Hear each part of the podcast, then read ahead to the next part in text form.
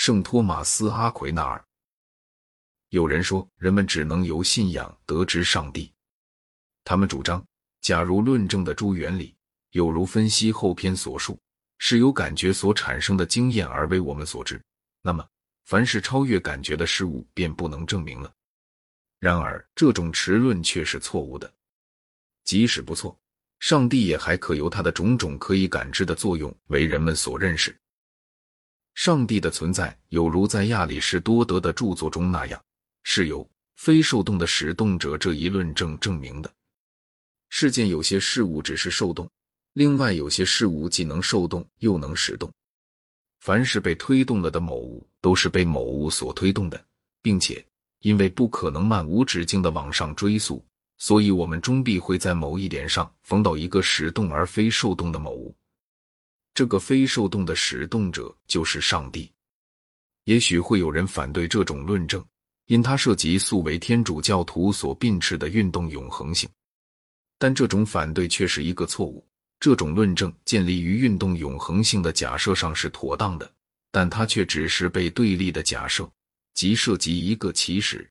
也就是一个第一原因的假设所增强，在神学大全中提出五种有关上帝存在的论证。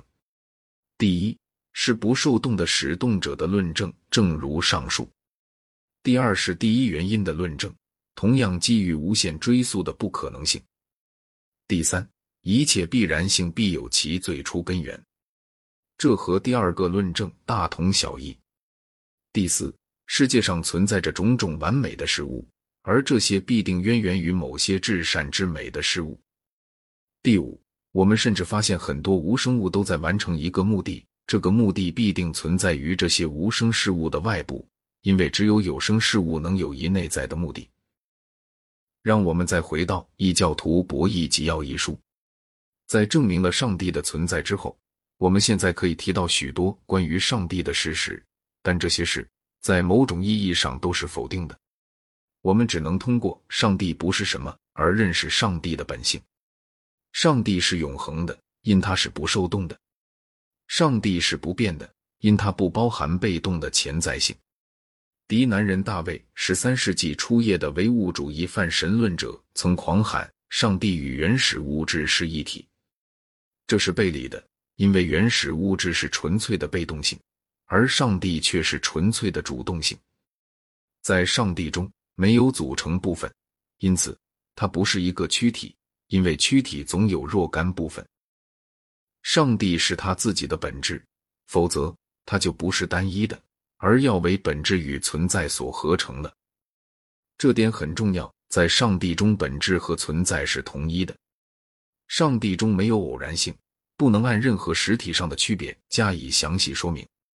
它不属于任何类，它不能被给予定义。然而，任何类的优越性它都不缺。万物在某些方面类似上帝，在某些方面却又不像。我们说万物像上帝，比说上帝像万物更为适当。上帝是善，并是他自身的善，他是万善之善，他是智慧的，而他的智慧的行动是他的本质。他以自己的本质进行理解，并且全面的理解他自己。虽然在神性理智里没有什么组成部分，但上帝却理解很多事物。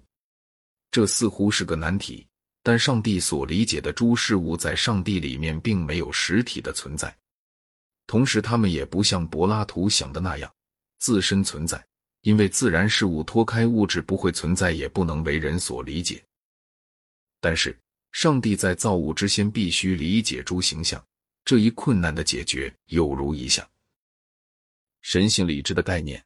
这概念是他的话语，正如上帝理解他自己那样，不仅是已知上帝本身的肖像，而且还是一切类似神性本质事物的肖像。因而，许多事物通过可知的形象，也就是神性本质，和通过一个已知的意愿，也就是神的话语，可以被上帝所理解。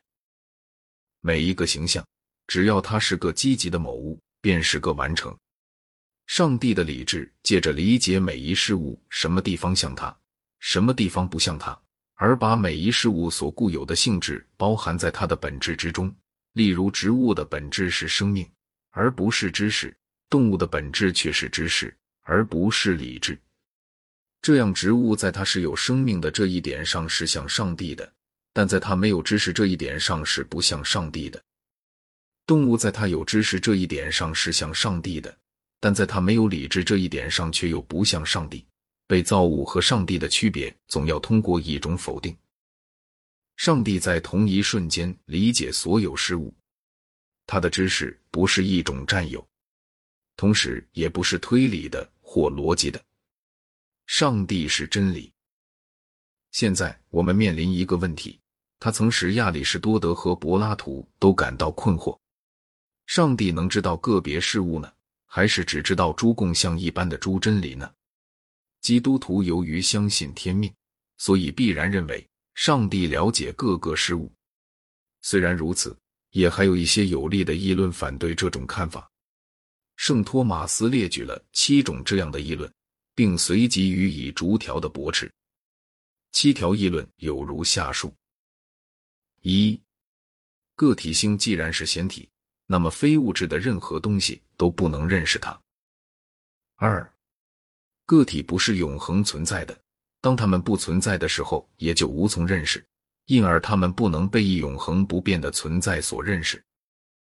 三，个体是偶然的，而不是必然的，因而除非当它们存在的时候，对它们不可能有确切的认识。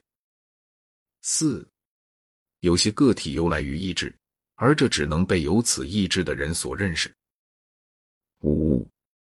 个体的数量是无限的，而这种无限则是无从认识的。六，个体过于渺小，不值上帝给予注意。